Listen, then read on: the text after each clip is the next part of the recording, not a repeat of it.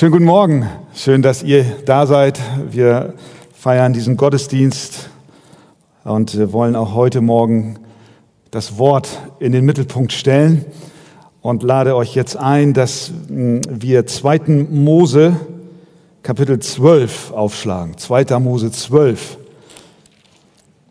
Und wenn ihr die Kraft habt, dann steht doch gerne zur Textlesung auf.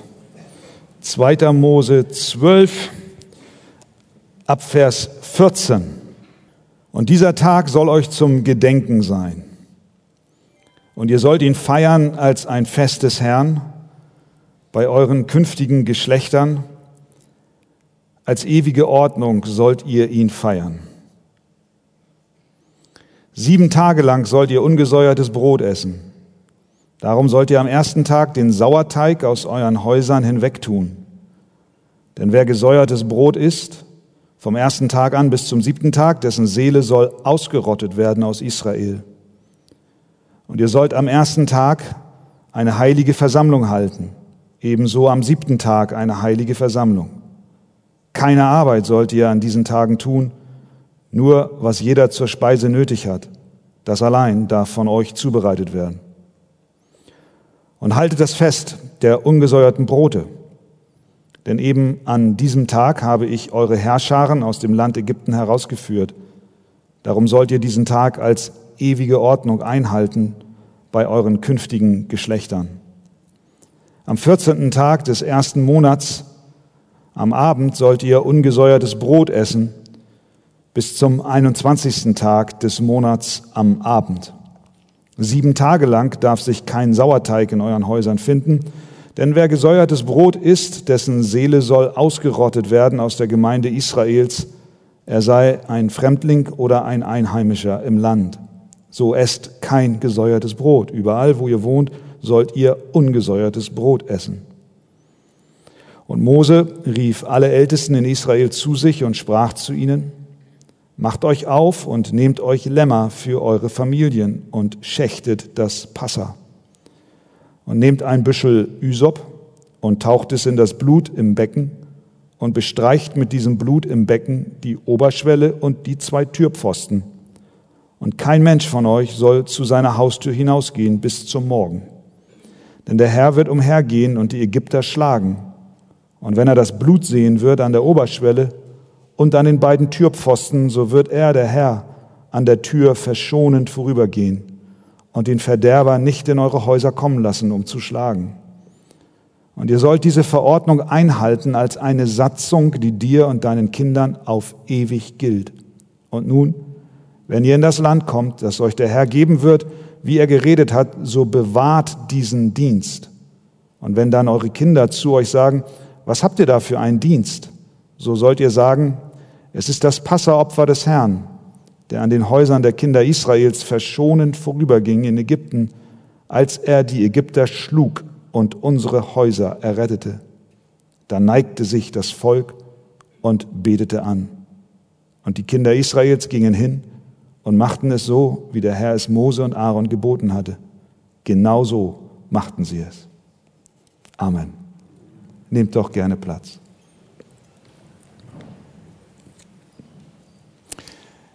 Im Jahr 2017 wurden weltweit schätzungsweise 1,2 Billionen Fotos gemacht.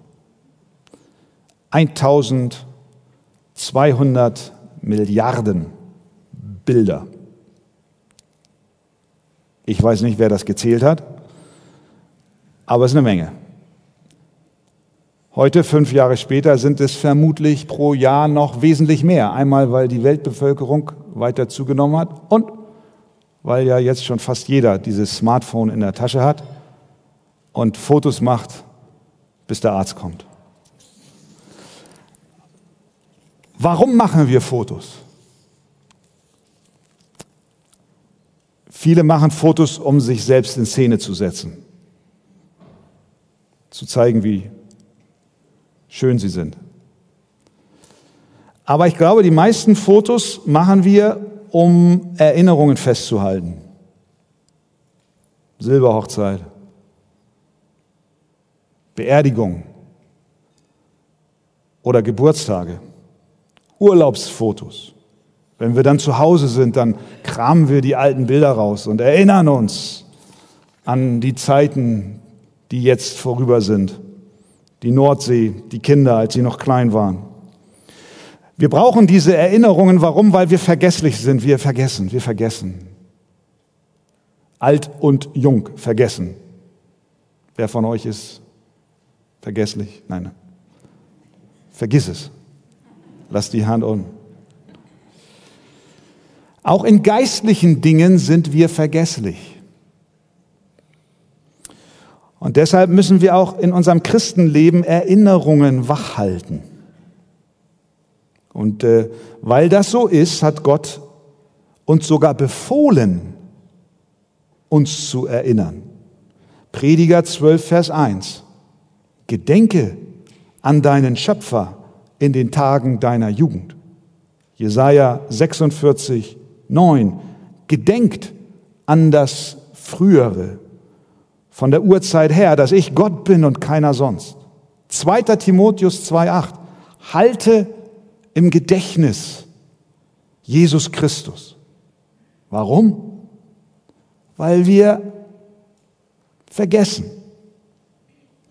Auch die Israeliten sollten sich erinnern. Sie standen kurz vor dem Auszug aus Ägypten und wir haben es an den letzten Sonntagen ja ausführlich behandelt. Der Pharao wollte sie nicht ziehen lassen. Sein Herz verstockte sich und Gott sandte neun Plagen und jedes Mal war das Ergebnis, dass Israel nicht in die Wüste ziehen durfte, um Gott, den Herrn, anzubeten. Nun stand die zehnte Plage unmittelbar bevor, sie war noch nicht zu dem Zeitpunkt dieses Abschnittes ausgeführt. Gott hatte sie angekündigt und Gott hatte auch gesagt, wie Israel sich verhalten sollte. Und diese zehnte Plage war eine heftigere in der Weise, als dass Gott selbst angekündigt hat, nicht mehr durch Aaron und Mose zu handeln, sondern er selbst wollte Ägypten besuchen und von Haus zu Haus gehen und die Erstgeburt töten. Es sei denn, dass jemand im Glauben an das Wort des Herrn ein Lamm schlachtete, was ohne Fehl und Makel war und das Blut an die Tür strich, dann sollte dieses Gericht an dem Haus vorübergehen. Und bevor Gott das wirklich in die Tat umsetzte, was wir dann in den folgenden Texten sehen, hat er schon einmal gesagt, passt auf, Kinder Israels, was jetzt passiert, sollt ihr niemals vergessen. Ihr müsst euch unbedingt daran erinnern. Das Wunder des Auszugs aus Ägypten sollte sich dauerhaft, ganz tief und fest in ihren Erinnerungen festgraben und nicht nur in ihren, sondern auch in den Herzen ihrer Kinder. Sie sollten niemals vergessen, dass das Blut des geschlachteten Lammes sie erlöste vor dem Tod. Und dass das Gericht des gerechten Gottes abgewandt wurde durch das Lamm. Also forderte er sie auch später immer wieder auf, erinnert euch, erinnert euch, denkt daran. 5. Mose 5, 15, denn du sollst daran denken, dass auch du Knecht in Ägyptenland warst und der Herr, dein Gott, dich von dort herausgeführt hat. Vergiss es nicht.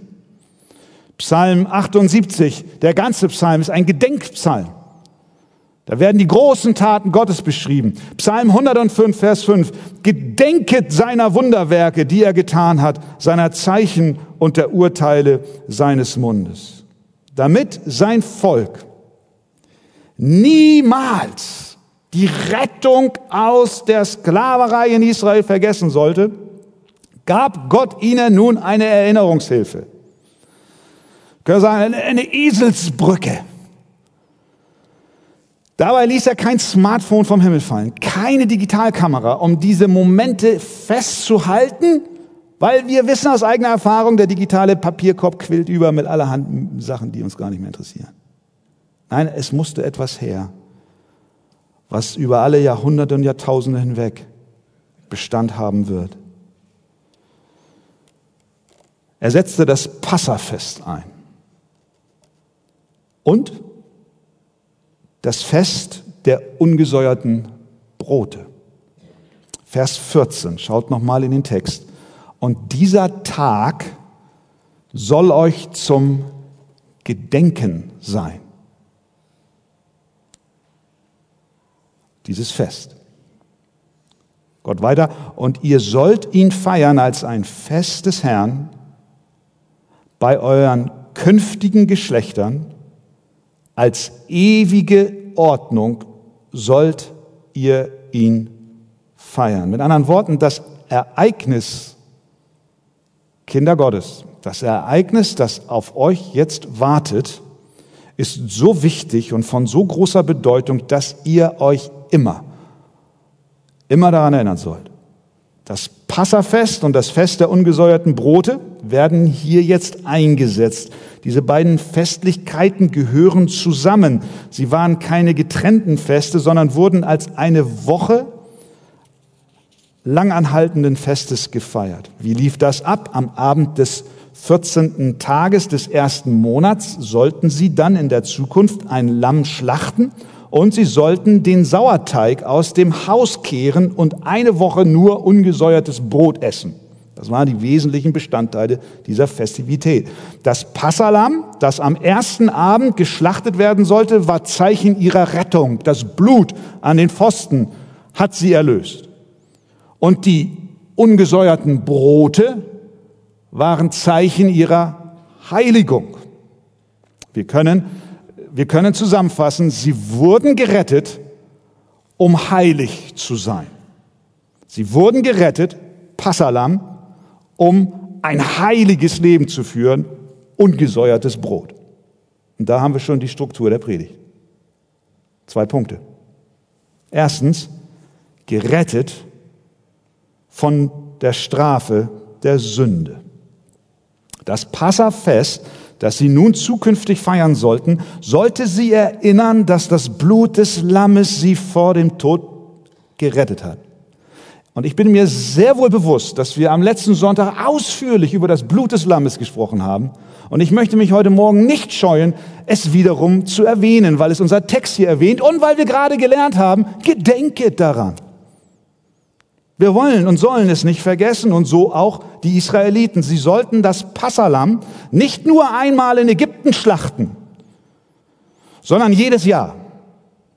Denn sie sollten nicht vergessen, was es für eine Rettung für sie brachte. Vers 25. Und wenn ihr in das Land kommt, das euch der Herr geben wird, wie er geredet hat, so bewahrt diesen Dienst. Macht weiter und macht weiter und macht weiter. Hört nicht auf, euch zu erinnern. Hört nicht auf, daran zu denken, was der Herr Großes unter euch und an euch getan hat. Und deswegen wurde Jahr um Jahr in den Haushalten ein Lamm geschlachtet und das Blut an die Türpfosten gesprengt. Jeder Vater im Haushalt war verantwortlich, dieses Fest zu feiern. Und wenn die Kinder fragten, Vers 26, was macht ihr da? Was habt ihr für einen Dienst?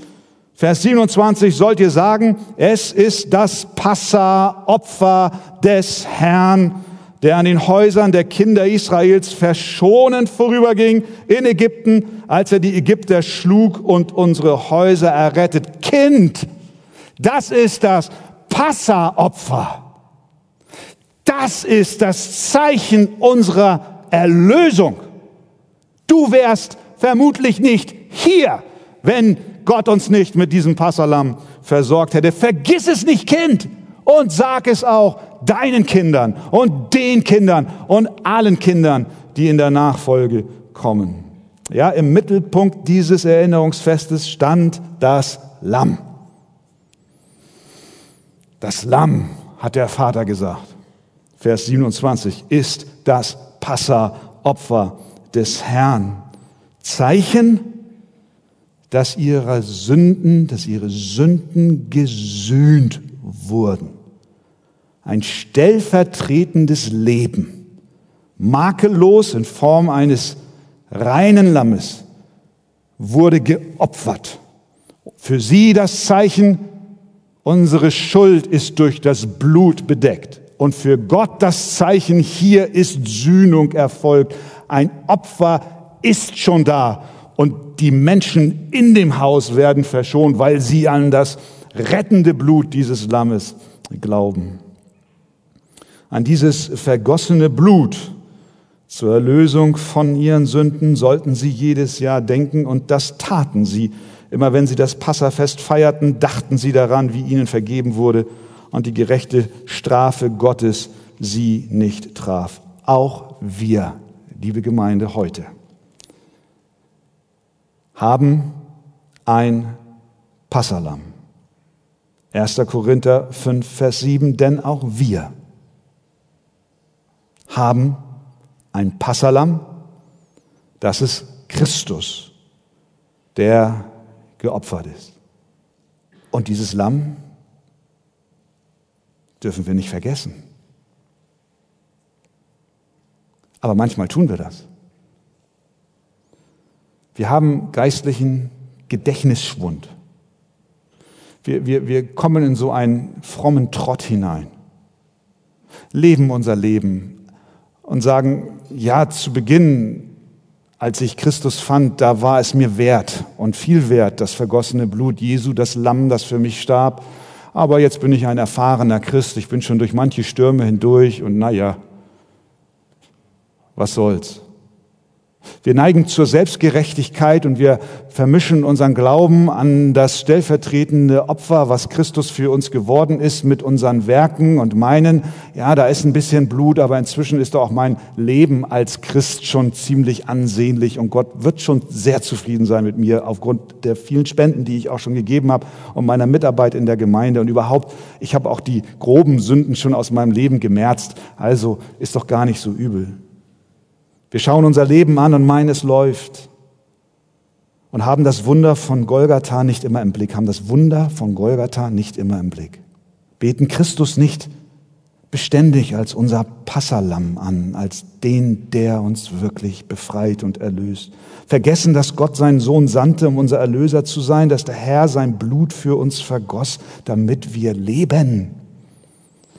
Doch wie gut doch wie gut, dass auch uns ein Fest zur Erinnerung gegeben wurde. Es ist das Abendmahl. Dieses Fest des Evangeliums gab Jesus Christus uns selbst, als er das letzte Passa mit seinen Jüngern feierte. In Matthäus 26, 17, da heißt es wie folgt. Aber am ersten Tage der ungesäuerten Brote, damals in Jerusalem, traten die Jünger zu Jesus und dann sprachen sie über das Passafest. Und dann sagt Jesus in Vers 26, als er ihnen das Brot gab, das ist mein Leib. Und in Vers 18, dies ist mein Blut des neuen Bundes. Und er machte deutlich, ich bin das wahre Passalam. Und Paulus drückt es so aus, wenn er über das Abendmahl spricht. Der Herr Jesus in der Nacht, wir haben es so oft schon gehört, der Herr Jesus in der Nacht, da er verraten ward, nahm er das Brot, dankte und brach's und sprach, das ist mein Leib, der für euch gegeben wird, das tut zu meinem Gedächtnis. Desgleichen nahm er auch den Kelch nach dem Mahl und sprach, dieser Kelch ist der neue Bund in meinem Blut, das tut, so oft ihr daraus trinkt, zu meinem Gedächtnis. Warum? Weil wir vergessen. Wir feiern das Abendmahl, damit wir uns erinnern. Wir kommen übrigens auch am Sonntagmorgen in den Gottesdienst, um uns zu erinnern und um uns auch gegenseitig zu erinnern. Vergiss nicht, was der Herr Großes getan hat. Wir stellen ihn und sein Erlösungswerk in den Mittelpunkt unserer Gottesdienste. Wir versammeln uns um das Kreuz und preisen unser Lamm, was sein Leben für uns und unsere Schuld vergeben hat. Und deswegen sagt Jesus, dies tut zu meinem Gedächtnis. Deswegen auch heute Morgen der Appell an dich, vergiss nicht, dass du nicht nur ein Sünder warst und nur zu Beginn deines Lebens mit Christus das rettende Blut Jesu brauchtest, sondern dass du auch ein Sünder bist und dass du durch den Leib und das Blut unseres Herrn gerettet bist und das in Ewigkeit. Amen. Halleluja.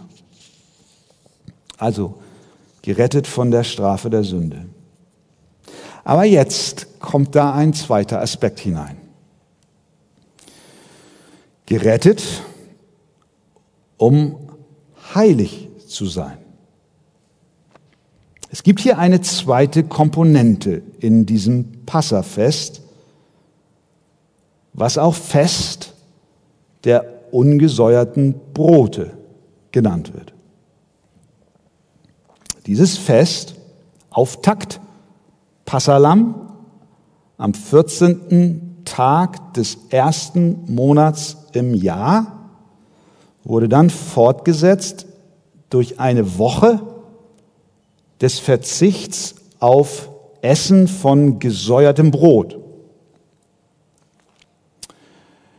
Die Bestimmungen für dieses Fest sind in den Versen 15 bis 20, wenn ihr nochmal hineinschaut, detailliert beschrieben. Was auffällt ist, dass in diesen sechs Versen neunmal die Rede von Sauerteig oder ungesäuertem Brot ist. Vers 15. Sieben Tage lang sollt ihr ungesäuertes Brot essen. Darum sollt ihr am ersten Tag den Sauerteig aus euren Häusern hinwegtun. Denn wer gesäuertes Brot isst, vom ersten Tag an bis zum siebten Tag, dessen Seele soll ausgerottet werden aus Israel. Vers 17. Und haltet das Fest der ungesäuerten Brote. Vers 18. Am 14. Tag des ersten Monats am Abend sollt ihr ungesäuertes Brot essen bis zum 21. Tag des Monats am Abend. Sieben Tage lang, Vers 19, darf sich kein Sauerteig in euren Häusern befinden. Denn wer gesäuertes Brot ist, dessen Seele soll ausgerottet werden aus der Gemeinschaft Israels. Und Vers 20, so esst kein gesäuertes Brot. Überall, wo ihr wohnt, sollt ihr ungesäuertes Brot essen. Ja, meine Zeit nochmal. Also sind wir denn hier äh, im Kindergarten? Äh, äh, ungesäuertes Brot und kein, kein, kein, kein, kein gesäuertes Brot. Gott machte hier etwas deutlich. Sie sollten definitiv kein gesäuertes Brot essen. Aber wirklich nicht, damit es auch der Letzte kapiert. Kein gesäuertes Brot. Warum? Denn, Vers 15, wer gesäuertes Brot isst vom ersten Tag an bis zum siebten Tag, dessen Seele soll ausgerottet werden aus Israel.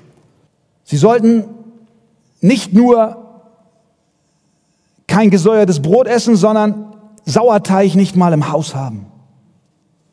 Vers 19, sieben Tage lang darf sich kein Sauerteig in euren Häusern finden. Warum? Was ist so besonders an Sauerteig? Und da kommt jetzt der Backexperte in Christian zum Licht hervor. Ich habe irgendwann, muss ich zu meiner Schande gestehen, fällt mir gerade spontan ein, meiner Frau zu Beginn unserer Ehe versprochen, Schatz, ich back dir einen Kuchen. Ich habe vermutlich 20 Jahre lang manches Essen gekocht, aber nie einen Kuchen gebacken. Aber ich glaube, vor zwei Jahren war das der erste Kuchen. Davon hat sie immer noch ein Stück im Schrank.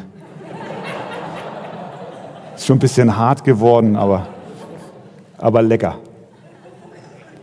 Meine Frau schickt mich im ersten Corona-Lockdown zum Einkaufen. Wer sich erinnert, Toilettenpapier war knapp in unserem Land, aber ich sollte Hefe kaufen. Es gab keine Hefe. Könnt ihr euch erinnern? Ich kam nach einer Woche wieder und sagte, Schatz, es gibt keine Hefe. Sie sagt, komm, nimm noch ein Stück von deinem alten Kuchen. Keine Hefe. Die Israeliten gingen nicht in den Laden, um Hefe zu kaufen. Die hatten nicht diese gekühlten Quader. Kennt ihr das, Männer? Auch nicht die Tütchen Trockenhefe, sondern sie nahmen Sauerteig, was ein Rest des vorangegangenen Teiges war, bevor er in den Ofen kam. Gibt es heute auch, Sauerteig. als Treibmittel, damit das Brot, das Gebäck aufgeht, verwandte man den Sauerteig. Das ist eine Art Hefe, die das Brot aufgehen lässt. Als meine Kinder klein waren, da gab es in unserem, jetzt hätte ich beinahe gesagt Dorf, in, unserem, in unserer Nachbarschaft einen Brauch, das war Hermine backen. Also jetzt nicht eine Frau, sondern ein Kuchen, der sich Hermine nennt. Und ähm, der Gedanke dabei war, wenn ich mich recht erinnere, eines Tages kommt dann eines meiner Kinder mit, oder ein Kind aus der Nachbarschaft klingelt bei uns und bringt eine Schüssel mit Teig, den es selbst angerührt hat und sagt, hier, für dich.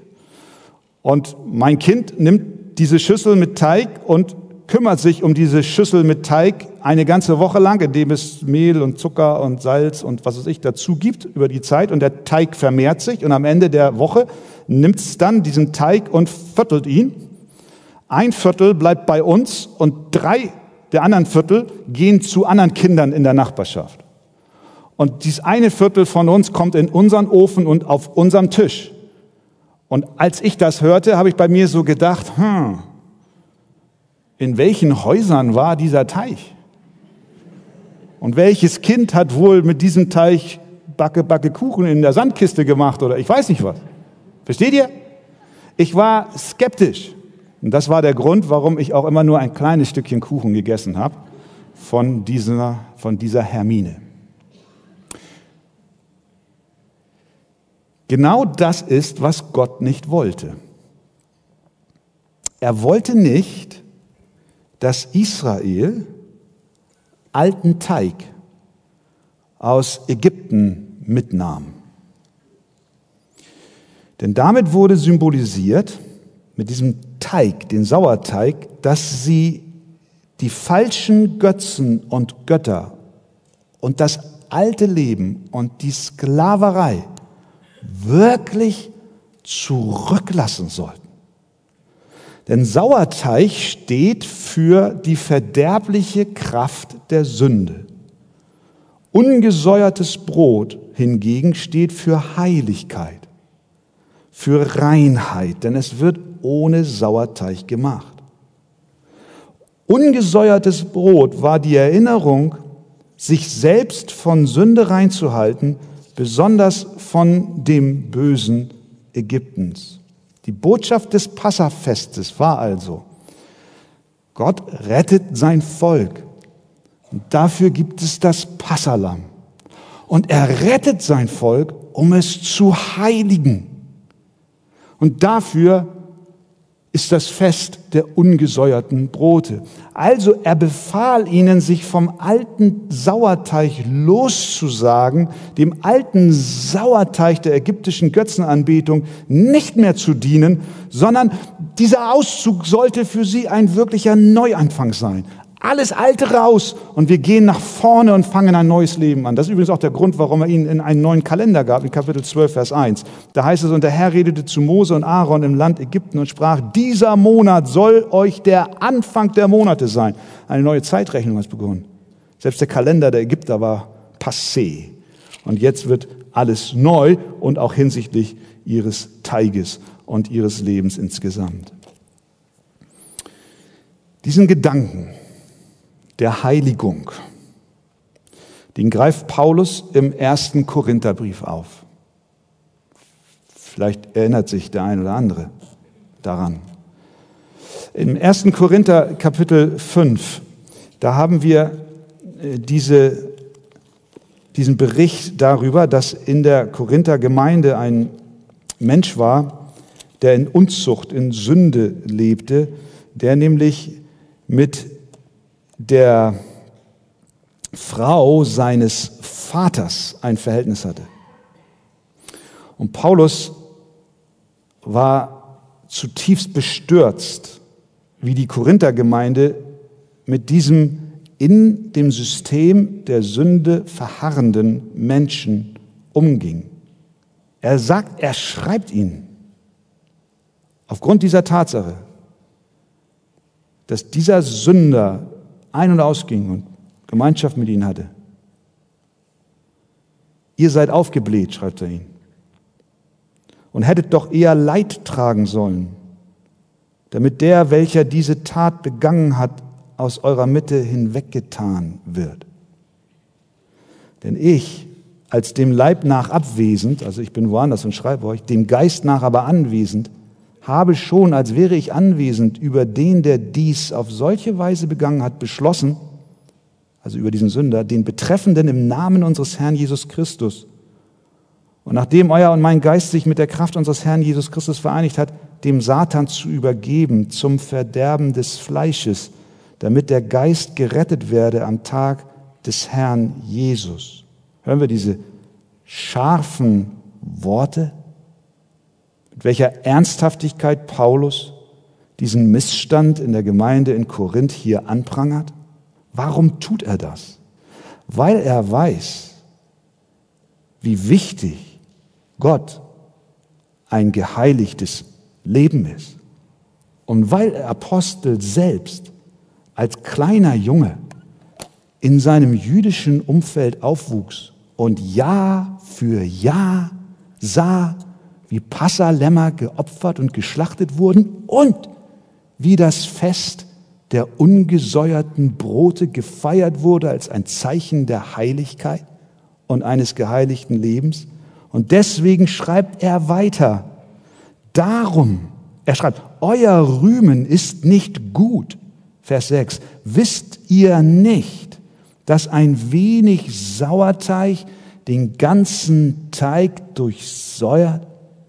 Wenn es auch nur einer ist, der in diesem sündhaften Muster verharrt und mit der Frau seines Vaters ein Verhältnis hat, und ihr sagt, das ist ja nur nicht der Rede wert, denkt dran, ein wenig von diesem Teich, von dieser Haltung führt dazu, dass der gesamte Teich verdorben wird. Und was sagt er dann? Darum fegt den alten Sauerteig aus, damit ihr ein neuer Teig seid, da ihr ja, da ihr ja ungesäuert seid. Denn unser Passalam ist ja für uns geschlachtet worden, Christus. Ihr seid doch erlöst durch das vergossene Blut unseres Herrn. Und weil ihr gerettet wurdet, seid ihr gerettet zur Heiligkeit. Denn unser Passalam ist für uns geschlachtet worden. Vers 8. So wollen wir denn nicht mit altem Sauerteig festfeiern, auch nicht mit Sauerteig der Bosheit und Schlechtigkeit, sondern mit ungesäuerten Broten der Lauterkeit und Wahrheit. Ich habe euch in dem Brief geschrieben, er weiter, dass ihr keinen Umgang mit Unzüchtigen haben sollt. Der Apostel zieht hier den Vergleich zum Passafest, weil es so, so lebendig vor seinen Augen war und weil es zum Ausdruck hat, gerettet, um heilig zu sein. Jesus selbst vergleicht den Teig mit der Sünde unseres alten Lebens. Der alte Teig repräsentiert unsere alten Gewohnheiten, Hass, Zorn, Betrug, Untreue. Jesus selbst sah im Sauerteig ein Symbol für die Sünde. Er hat zu den Jüngern gesagt, habt Acht und hütet euch vor dem Sauerteig der Pharisäer und Sadduzäer. Also, was ist die Botschaft dieses Textes? Wir sollen uns erinnern. Wir wollen uns erinnern. Niemals vergessen, da ist ein Lamm, das dich rettet, Christus. Es hat dich von deiner Schuld befreit. Halleluja. Keine Anklage mehr gegen dich. Alles ist bezahlt. Und wir sollen nicht vergessen, dass wir nicht erlöst wurden durch das kostbare Blut des Lammes, um weiterzumachen wie bisher, sondern um heilig zu sein. Ja, wir sollen uns lossagen von aller Sünde, kurzen Prozess mit ihr machen, den Besen schnappen und ausfegen. Warum? Weil Sauerteig und Hefe eine Eigenschaft hat, die wir manchmal unterschätzen. Sie dehnt sich aus. Sie wächst. Sie kriecht in die Winkel unseres Herzens. Auch schon ein wenig Sauerteig, eine vermeintlich kleine Sünde, ist brandgefährlich, denn so wie Hefe sich ausbreitet, wird sie es auch tun. Deswegen kennt Gott hier keine Kompromisse. Neunmal in fünf Versen. Neunmal ruft er in diesem Abschnitt auf, uns loszusagen. Diese Heiligung, dieses, dieses Leben in der Heiligung, das ist natürlich, wie wir hier aus dem 1. Korinther 5 gesehen haben, ganz essentiell und wichtig für die Gemeinde. Dass wir als Gemeinschaft ebenso handeln, wie der Apostel es uns hier auch aufträgt. Er ermahnt die Gemeinde, den sündigen Sauerteig aus ihrer Mitte zu kehren, den in der, denn, dass der in der Sünde verharrende, wie in dem Beispiel, was Paulus hier bringt, aus der Gemeinschaft ausgeschlossen wird.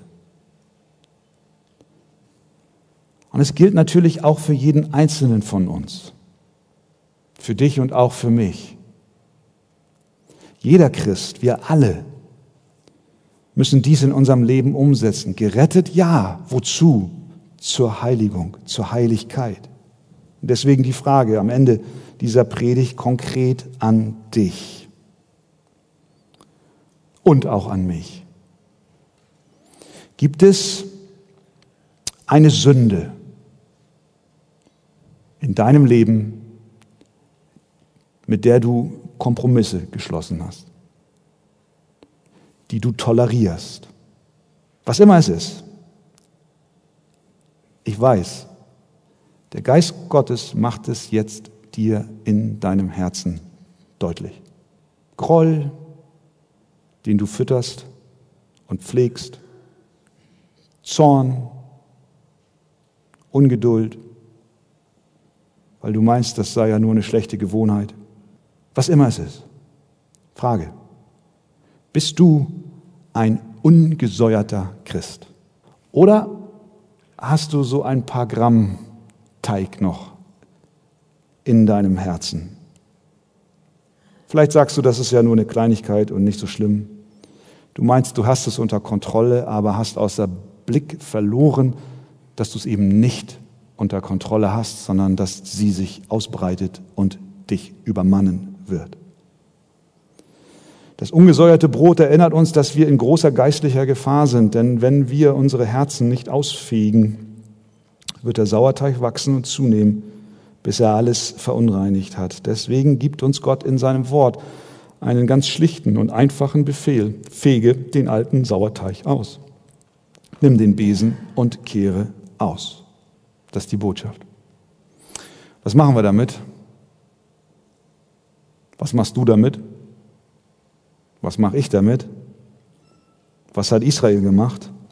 Vers 27, letzter Satz, als Mose und Aaron ihnen das sagten, da neigte sich das Volk und betete an. Halleluja. Weißt du, auf die Botschaft des geschlachteten Lammes wird die erlöste Seele sich neigen und anbeten. Das ist der Grund, warum wir sonntags zusammenkommen. Wir neigen uns und beten an. Und was ist mit dem zweiten Teil?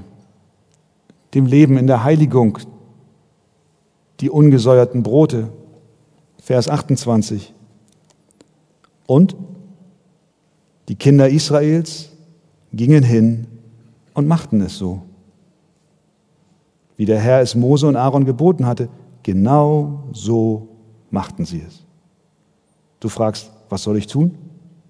Mach es so. So einfach ist das.